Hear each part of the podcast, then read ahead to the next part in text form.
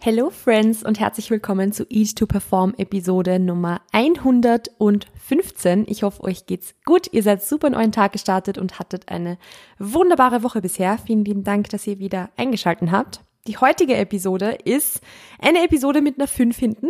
Das bedeutet, es ist wieder Zeit für eine Gastepisode und auf die heutige habe ich mich ganz besonders gefreut, denn ich habe mir Lukas Maha eingeladen. Lukas ist euch vielleicht bekannt als systemische Gesundheit auf Instagram wo er sehr viel zum Thema Psychotherapie macht, sehr viel zum Thema Essverhalten auch macht, immer wieder super interessante Q&As und so weiter. Also ich verlinke euch Lukas in den Show Notes. Lukas ist systemischer Psychotherapeut in Ausbildung und hat einen Master of Science in Psychologie, hat sich eben spezialisiert auch unter anderem auf das Thema Essverhalten bei Männern. Und deshalb habe ich ihn mir auch heute in die Episode eingeladen. Denn wir sprechen über das Thema Body Dysmorphia, also was ist Body Dysmorphia, was ist eine körperdysmorphe Störung, wie äußert sich diese und wird das Thema in Gym-Memes und TikToks und so weiter zu sehr normalisiert. Darüber haben wir heute gesprochen. Ich wünsche euch ganz, ganz viel Spaß beim Zuhören. An der Stelle vielleicht auch noch ganz kurz eine kleine Triggerwarnung, da natürlich auch das Thema Essstörungen angesprochen wird, da das Thema körperdysmorphe Störung angesprochen wird. Wenn das für euch ein heikles Thema ist, dann wisst ihr jetzt Bescheid, dass diese Episode auf eigene Verantwortung hin zu hören ist. Und alle Infos beziehungsweise alle weiteren Ressourcen, die Lukas erwähnt hat, sind natürlich in den Show Notes verlinkt. Ich, ich wünsche euch ganz viel Spaß beim Zuhören und wenn euch die Episode gefällt, dann wie immer super gerne bewerten, teilen und natürlich uns in den Stories markieren. Let's go! Ja, Lukas, freut mich sehr, dass du dir die Zeit genommen hast, da jetzt mit mir ein bisschen zu quatschen, weil wir haben heute ein sehr, sehr cooles Thema vor uns. Möchtest du vielleicht einfach ganz kurz eine kleine Vorstellung machen, wer du bist, was du machst, wo du herkommst, womit du deine Zeit so verbringst? Und dann schauen wir, dass wir ein bisschen in das Thema einsteigen, was wir heute vor uns haben.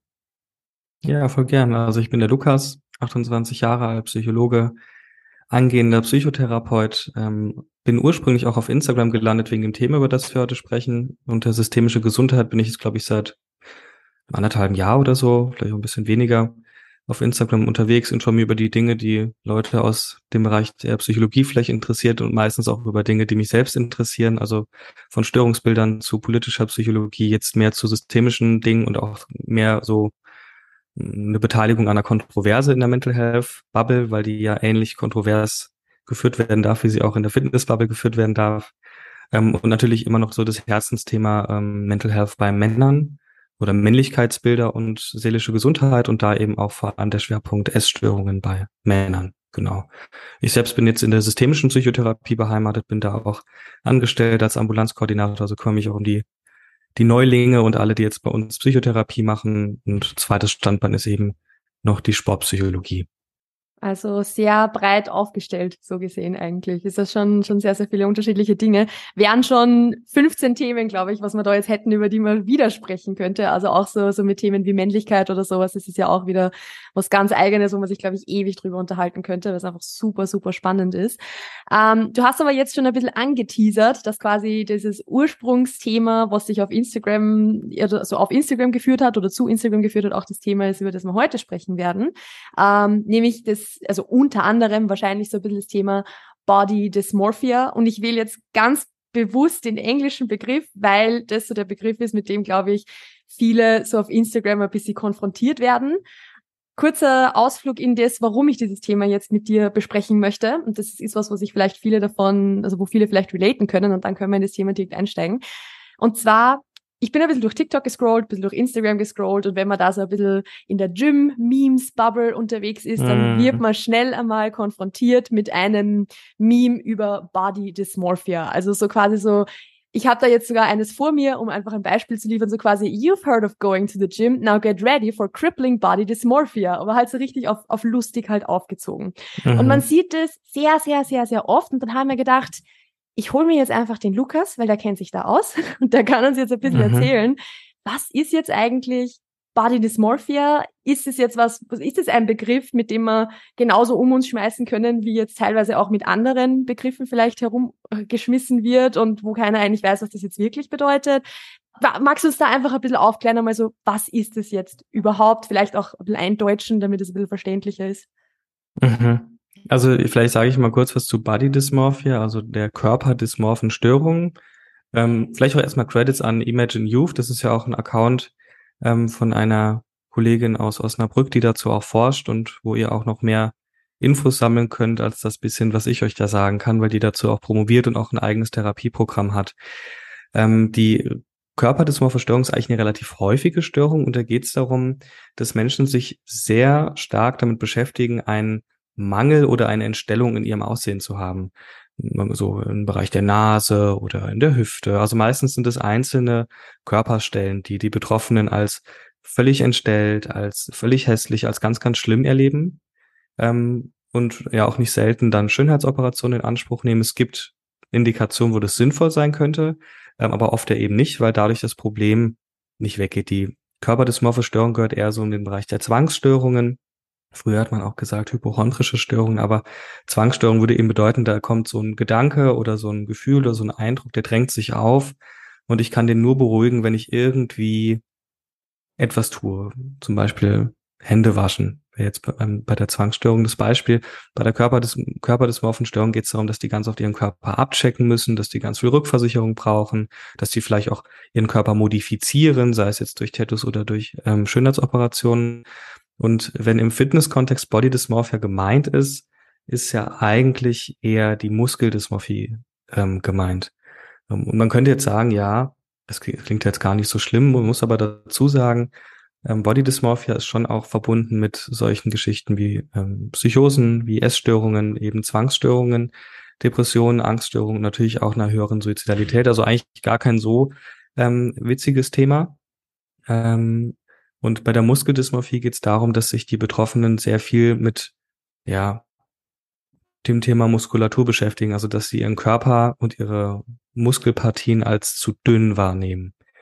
Und da fängt jetzt auch schon so ein bisschen das Problem an, denn eigentlich ist die Muskeldysmorphie ursprünglich keine ähm, körperdysmorphe Störung gewesen, sondern eine Essstörung. Sie galt ja früher als äh, Reverse Anorexia, weil sie eben ähnlich aufgetreten ist wie die Anorexie, also wie eine Essstörung. Das heißt, da ging es um ein negatives Körperbild, also nicht nur einzelne Körperstellen, die die doof finden, so wie die Schulter oder der Bizeps oder die Brust. Das sind ja die bevorzugten Muskelgruppen von Männern, sondern dass das Gesamtkörperbild schlecht war. Das heißt, die haben sich als hässlich wahrgenommen, die haben sich als hässlich bewertet, die haben viel Bodychecking betrieben oder also sich viel im Spiegel angeguckt, ganz oft gewogen, natürlich auch das Essen kontrolliert oder es ist sogar vermieden in schlechten Phasen.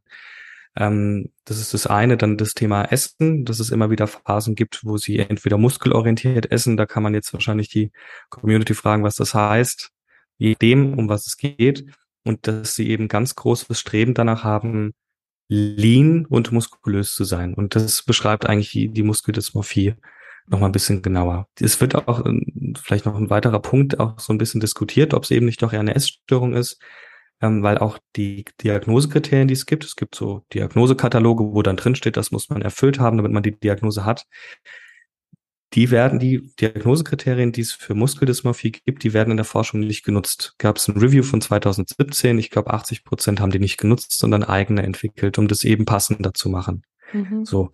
Und jetzt habe ich da irgendwie so eine ganz große Disparität. Einerseits habe ich so, okay, hier gibt's Diagnosekriterien, andererseits werden sie nicht genutzt. Und dann habe ich Studien, die zeigen, okay, irgendwie jeder Zehnte könnte betroffen sein, äh, der ins Stim geht.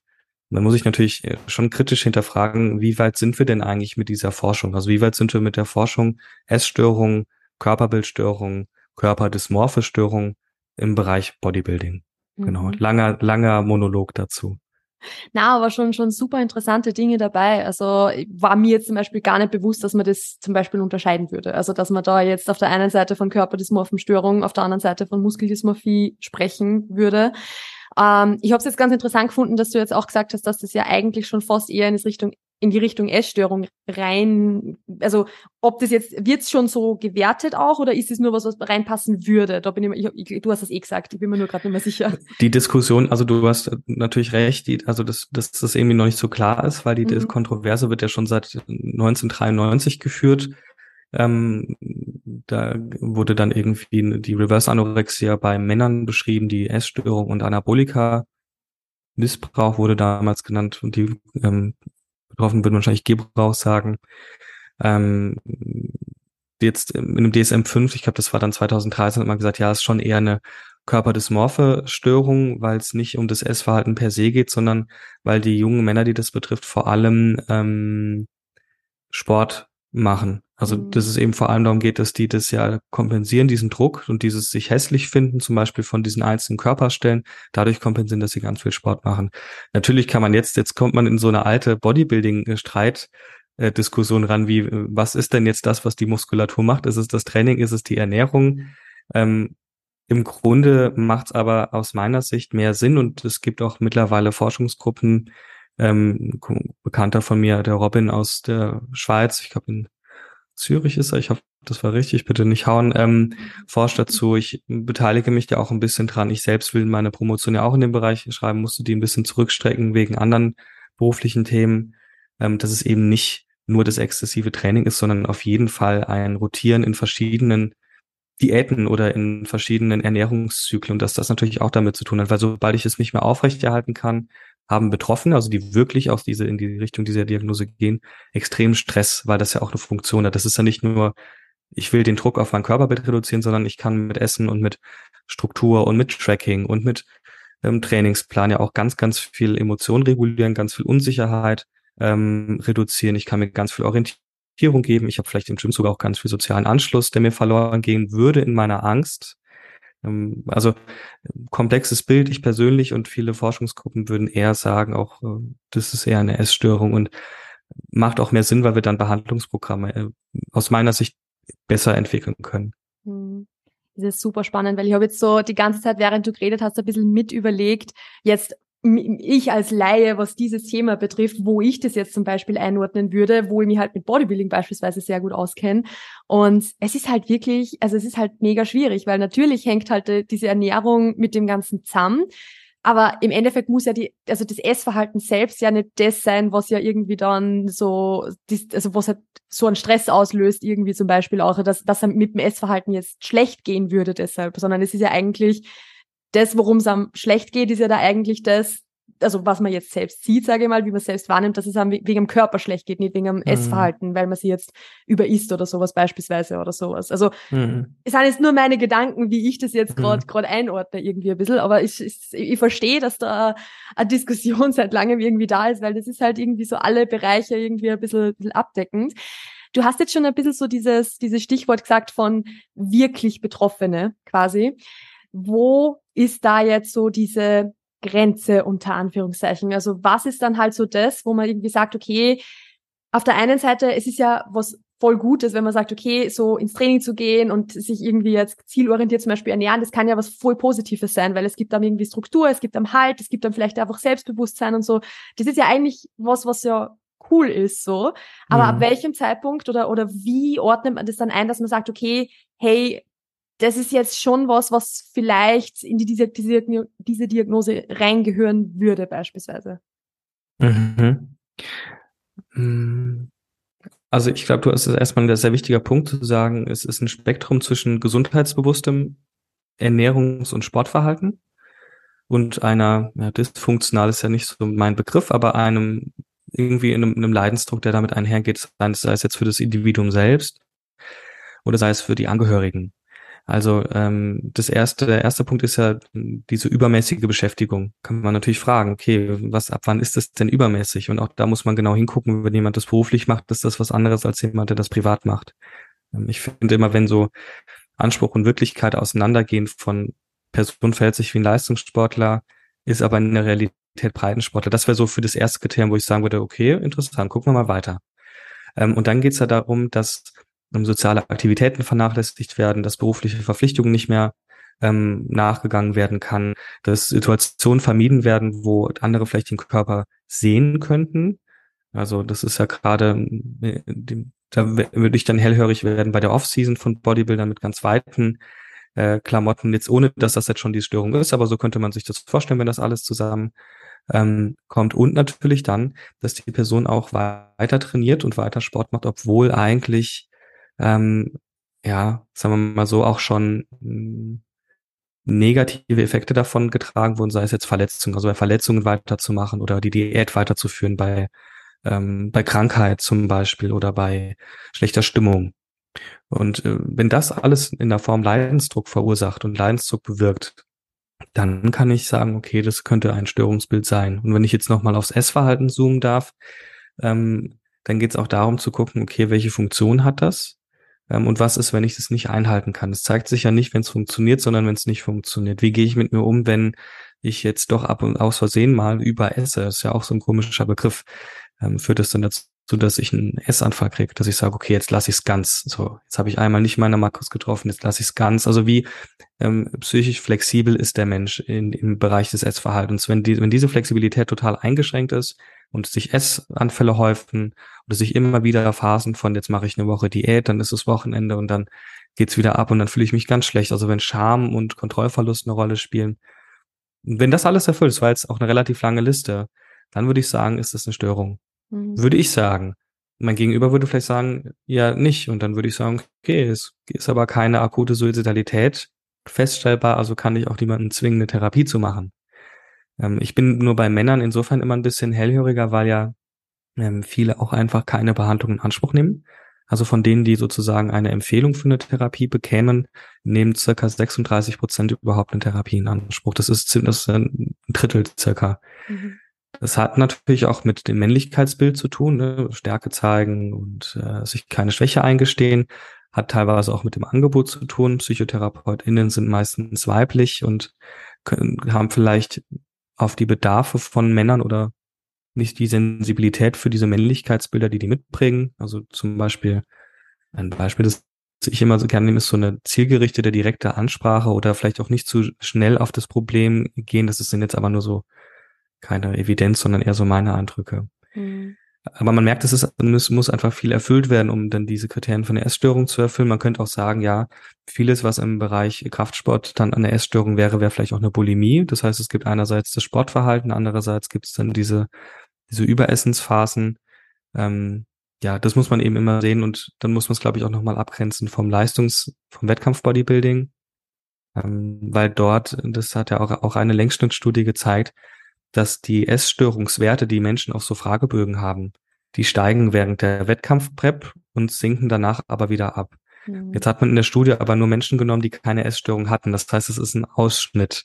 Die Menschen, die jetzt nicht per se noch nie eine Essstörung hatten, bei denen könnte das natürlich anders aussehen, weil wir ja wissen, dass Diätverhalten ein Risikofaktor ist, nochmal in die Essstörung reinzugehen oder auch um sie aufrechtzuerhalten. Also wenn wir sozusagen Menschen sehen, die nach der Wettkampfdiät schon auch eher in so eine Binge-Eating-Phase rutschen, also mit wirklich mehr als fünf Essanfällen in der Woche, das über mehrere Monate, wo man sagen würde, hm, könnte eine Binge-Eating-Störung sein.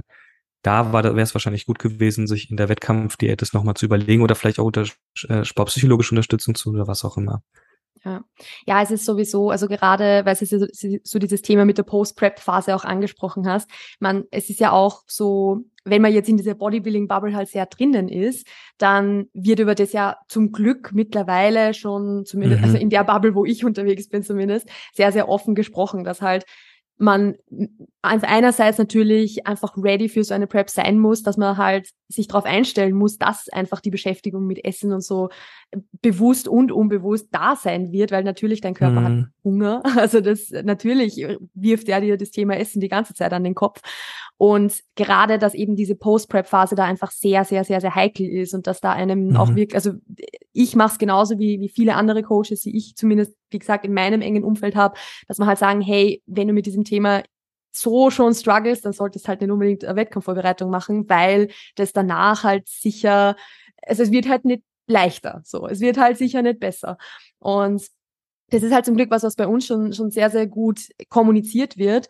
Was aber, glaube ich, jetzt wie gesagt, da bin ich halt sehr geprägt, glaube ich, von meiner Bubble, weil außerhalb, glaube ich, kann ich mir vorstellen, dass das vielleicht ganz anders ausschaut, dass da so gar nicht drüber, drüber gesprochen wird und dass halt dann vielleicht mehr so dieses Thema da ist, unabhängig jetzt von, von Wettkampf oder halt nicht Wettkampf, aber wenn eben dann solche Thematiken da sind, mit zum Beispiel irgendwie dieses Overeating regelmäßiges oder eben wirklich so, so Essanfälle oder so, was du jetzt auch angesprochen hast, dass halt da man oft halt von allen Seiten hört, ja, es ist halt eine Disziplinsache oder du, du musst dir halt einfach mehr zusammenreißen und, und solche Dinge. Das ist halt das, was man dann irgendwie so sehr, sehr oft zu hören bekommt, wo ich mir vorstellen mhm. kann, dass das vielleicht, das wie gesagt, es ist jetzt vielleicht nur mein, mein Eindruck, meine Meinung, da habe ich jetzt nichts irgendwie dahinter stehen.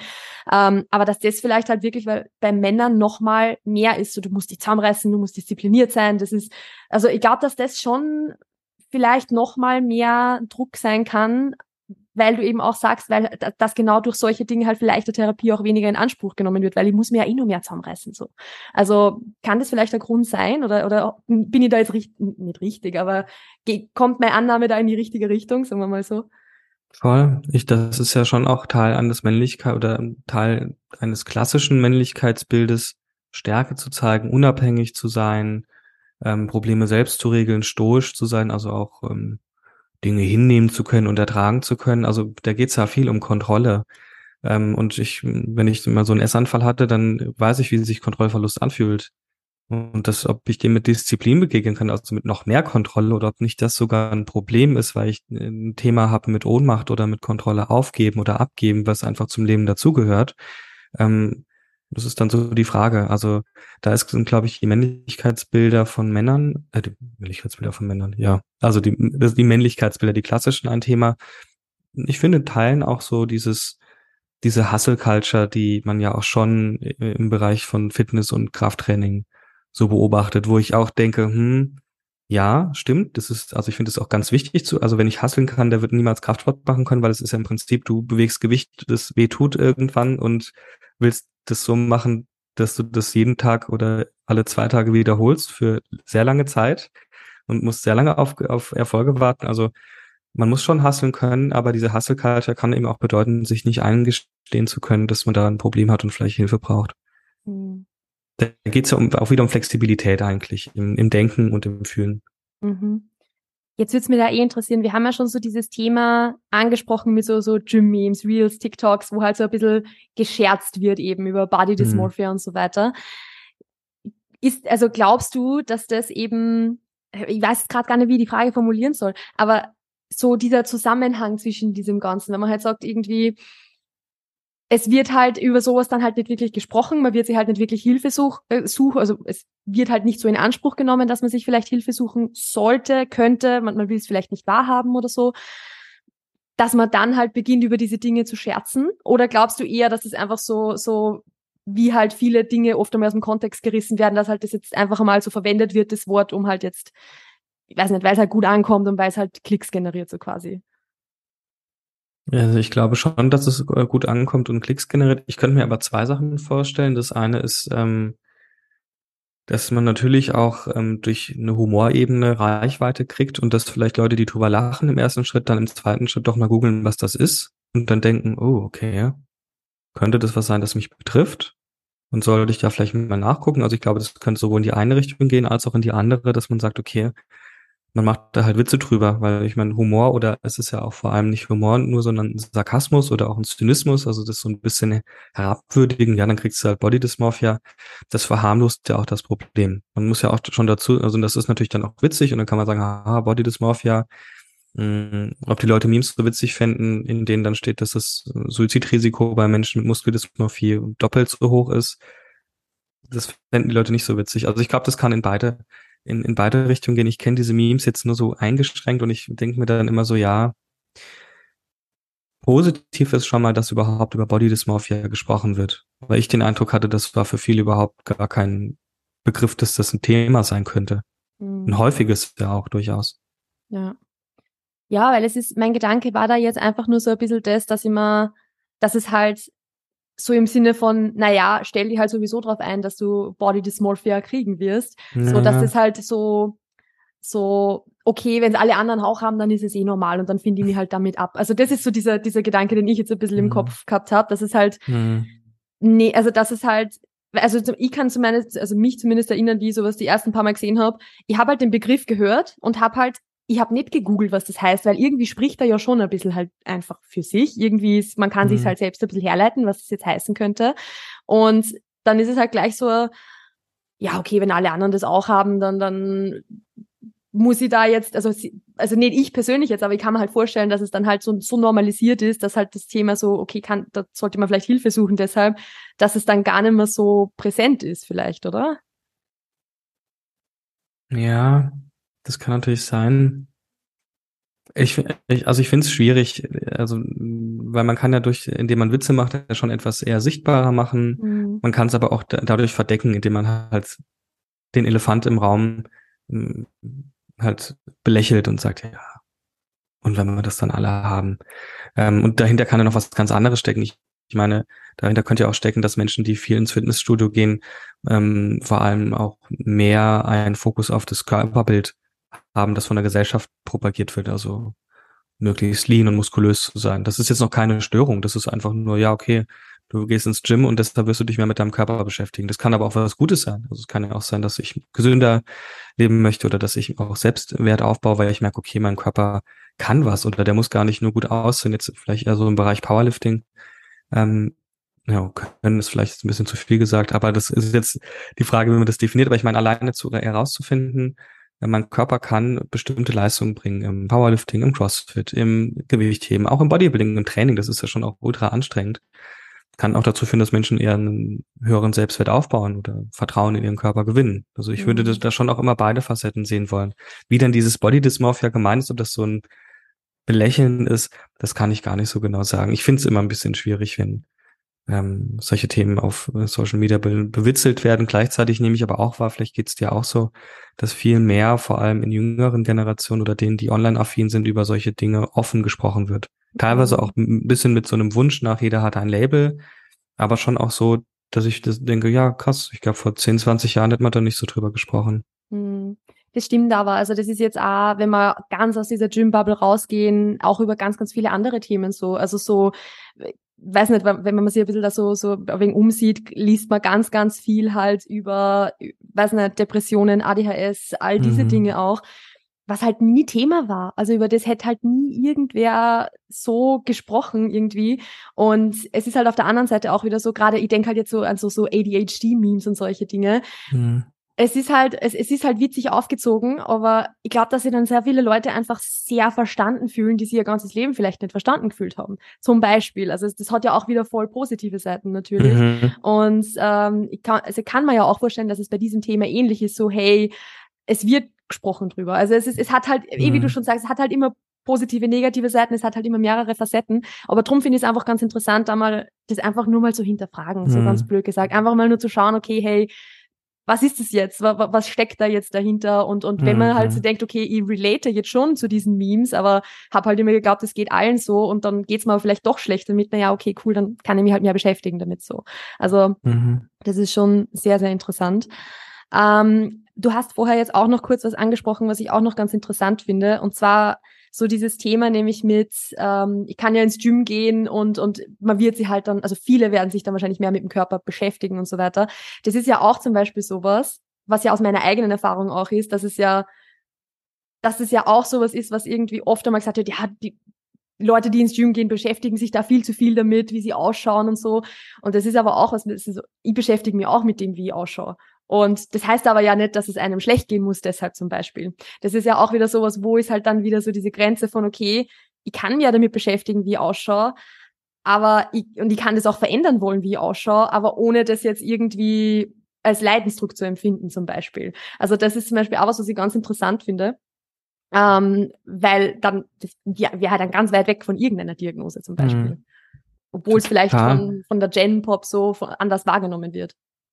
Mhm, ja, und da finde ich auch eh nochmal wichtig, dass Diagnosen sind ja erstmal Zuschreibungen oder Schubladen. Also im Gegensatz zur klassischen Medizin ähm, haben wir da jetzt nicht immer dieses eine objektive Parameter, das wir anlegen können und können sagen, okay, das ist das jetzt, sondern das ist aus meiner Sicht immer ein Aushandlungsprozess. Also immer gucken, okay, das sind die Kriterien, die bei den meisten Menschen, die ein ähnliches Problem hatten, angelegt wurden.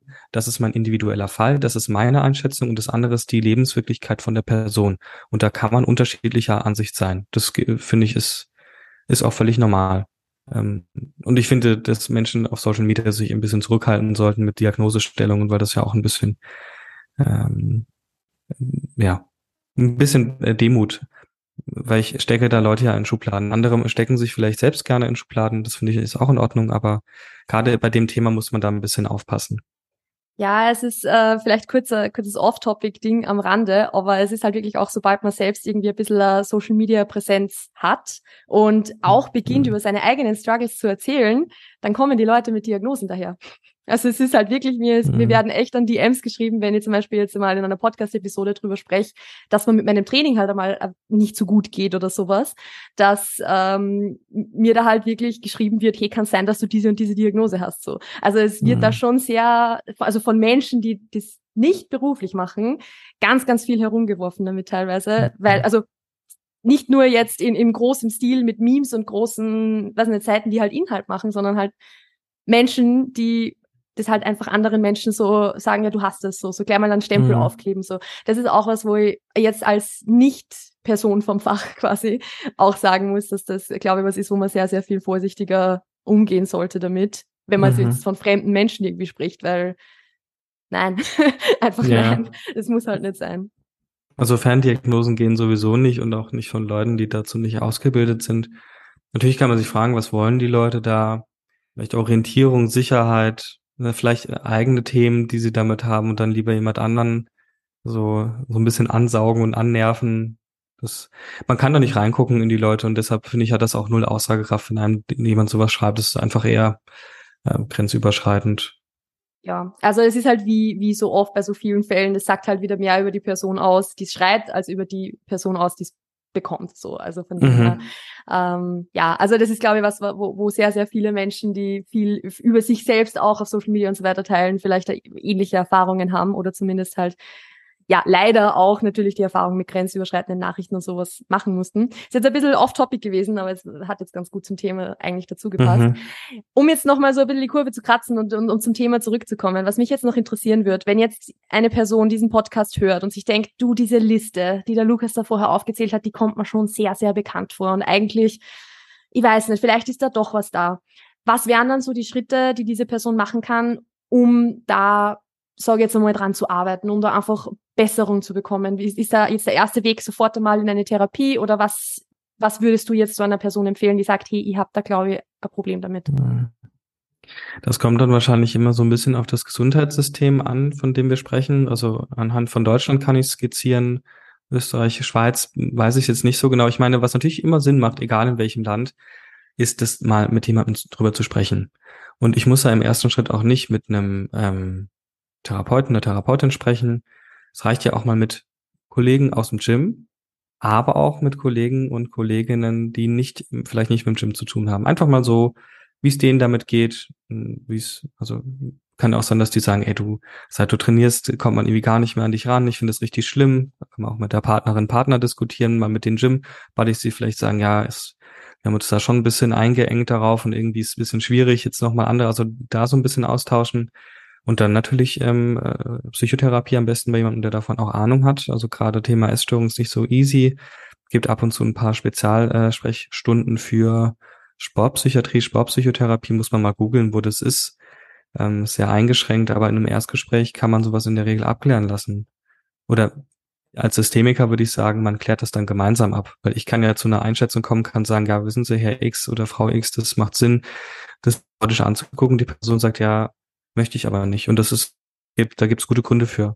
Also mhm. jemand, der jetzt vielleicht Leistungsbodybuilder ist, wo ich sagen würde, ja, schauen Sie mal, Herr Rühl, da ist jetzt schon irgendwie eine Essstörung. da, Herr Rühl war jetzt ganz fiktiv gewählt und der würde mir sagen, ja gut, aber ich lebe davon und ähm, wenn ich das jetzt nicht mehr habe, dann habe ich aber ganz andere Probleme und dann muss man das eben abwägen und das kann ich mhm. total verstehen.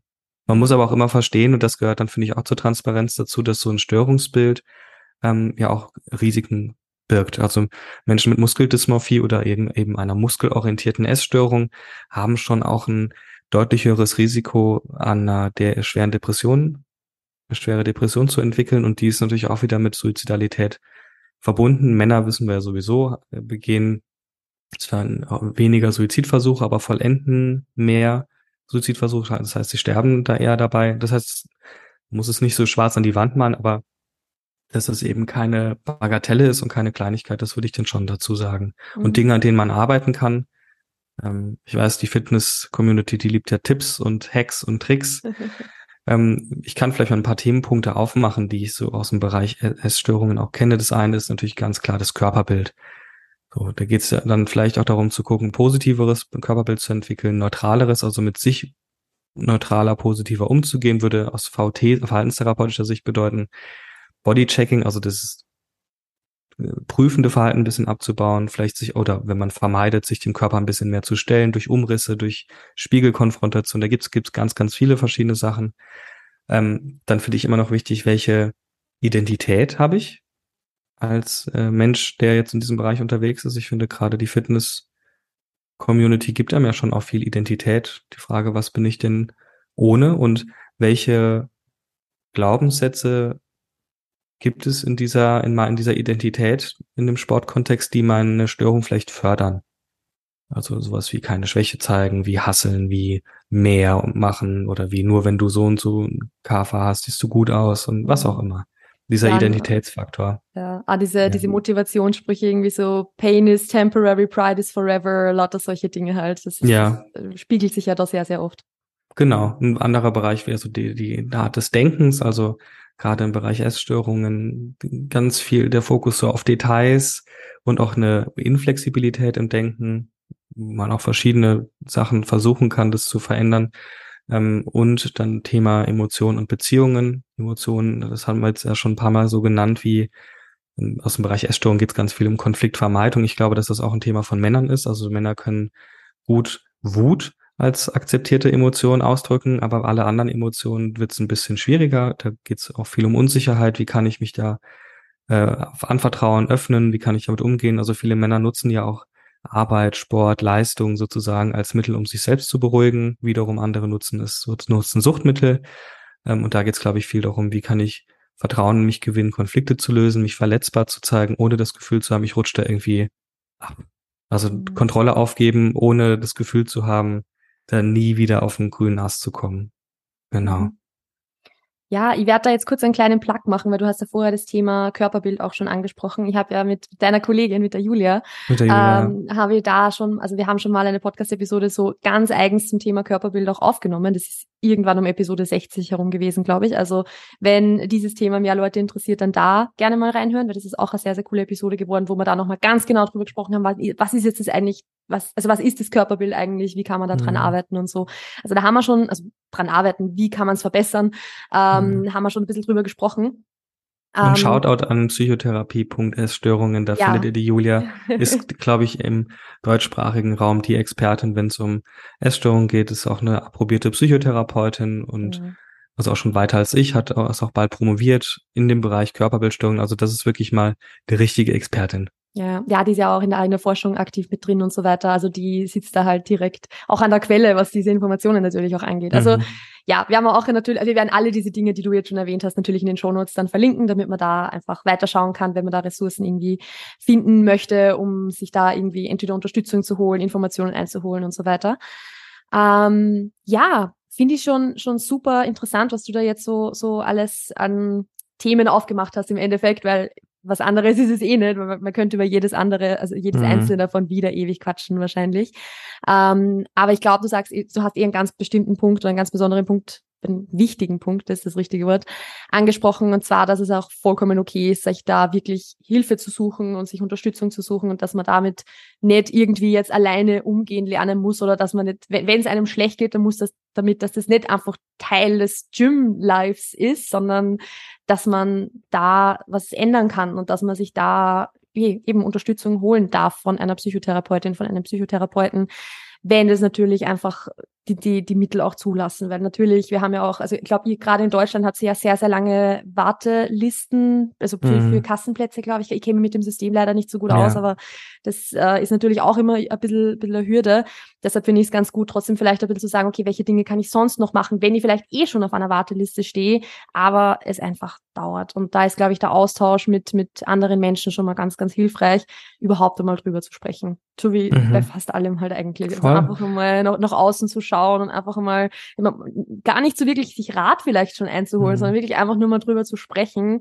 Das hilft ja meistens schon sehr. Mhm. Und das kann mit, also mit jeder Person sein, wo ich Vertrauen habe. Ich meine, in Deutschland haben auch die HausärztInnen ähm, die psychosomatische Grundversorgung oft. Das heißt, die dürfen auch da so ein bisschen beratend, nicht therapeutisch, aber da solche Gespräche führen. Man kann ähm, bei PsychiaterInnen oder in solchen Institutsambulanzen Erstgespräche machen. Es geht ja erstmal darum, das so ein bisschen zu überbrücken. Es gibt teilweise Gruppenangebote, Selbsthilfegruppen, es gibt Beratungsstellen, auch viele Beratungsstellen für Essstörungen. Die haben, die haben jetzt nicht immer so das stärkste Bein, was, was männlich, was Männer angeht. Aber auch da geht es ja eher darum, dass die eine offene Haltung haben, dass die eine Ausbildung in dem Thema haben ähm, und einfach so ein bisschen die Zeit ähm, zu überbrücken. Und auch das wäre vielleicht noch ein wichtiges Statement, dass Psychotherapie, auch wenn das nicht immer maßgeschneidert ist für Männer, sie wirkt auch bei Männern. Ja, wichtiges Thema. Und das ist eh was, wo wir jetzt so diesen, diesen Endplug noch machen können, weil du ja über dieses Thema auch sehr, sehr viel auf Social Media sprichst, ob es jetzt in Stories ist oder, oder Beiträgen. Ähm, aber dass man vielleicht einfach nochmal den Leuten ein bisschen sagen, wo man dich jetzt finden kann, nochmal genau. Du hast eh schon mal erwähnt, wir werden es auch in den Show Notes verlinken, aber einfach, dass du nochmal ein bisschen Platz für Eigenwerbung hast, wo du so überall auftrittst, sagen wir mal, auftrittst mhm. ist das falsche Wort, aber du weißt, was ich meine. Also meine, meine Tournee beginnt äh, auf Instagram normalerweise. Ähm, systemisch at systemische Gesundheit ähm, findet man meinen Account. Ist so ein schwarzer Vogel auf weißem Hintergrund, ein Hermann Hesse Zitat. Ich ähm, habe schon länger nicht mehr gepostet, auch gestern. Und ansonsten kann man mich auch finden, natürlich auf meiner Website und sicherlich auch auf TikTok ab und zu. Ähm, aber auch, wenn es um Erstgespräche geht, also wenn ihr aus Baden-Württemberg kommt, dann könnt ihr auch unter systemisches-institut-tübingen mit oe.de ähm, ein Erstgespräch buchen, entweder bei mir oder bei einer Kollegin. Und wir schauen dann, ob wir euch weitervermitteln können bei uns in unserer Ambulanz. Wir haben hier ganz viele TherapeutInnen in Ausbildung. Ähm, was ich auch schon so mache, dass wenn Menschen mit dem Thema Bodybuilding kommen, dass ich die dann einfach direkt übernehme, weil ich einfach da eine Doppelrolle habe. Also das wäre eine Möglichkeit. Und über meine Website, da geht es dann eher um Sportpsychologie, also wo auch subklinische Themen, die mit Körper, Essen zu tun haben, besprochen werden dürfen. Genau. Sehr, sehr cool. Cool. Ja, wir alles in den Shownotes verlinken. Und wenn sich jetzt irgendwer denkt, hey, der Lukas ist eine coole Socke, der, der, der macht es gut, dann könnt ihr da gerne vorbeischauen. Und ich sage jetzt noch vielen, vielen lieben Dank, dass du dir die Zeit genommen hast, um über dieses Thema jetzt mit mir zu sprechen. Also es waren jetzt 40 Minuten und ich habe super viel daraus mitnehmen können. Also ich, ich wenn es nur halb so interessant für alle ZuhörerInnen war, dann hat sich definitiv ausgezahlt. Danke für deine Zeit, mich. für deine Mühe. Und ähm, ja, schön, dass du dabei warst. Danke für die Einladung und für die Geduld. Bin ein bisschen zu spät gekommen. Ach so, alles gut. Und das war die Episode mit Lukas. Ich hoffe, sie hat euch gefallen. Wenn ja, dann lasst natürlich wie immer super gerne eine 5-Sterne-Bewertung auf Apple Podcasts und auf Spotify da. Das hilft dem Podcast wieder höher zu ranken und somit mehr Leuten angezeigt zu werden. Außerdem ist es immer ein cooler Support, wenn natürlich der Podcast in eurer Instagram Story geteilt wird, wenn ihr uns markiert und somit auch wieder mehr Leute den Podcast sehen. Danke, dass ihr reingehört habt. Wie versprochen habe ich euch alle Links in die Shownotes gepackt. Also ihr könnt gerne gerne bei Lukas vorbeischauen, gerne auch im Systemischen Institut Tübingen vorbeischauen. Und ansonsten war es jetzt von unserer Seite. Ich wünsche euch noch einen wunderschönen Tag. Passt auf euch auf, bleibt gesund und bis bald. Ciao, ciao.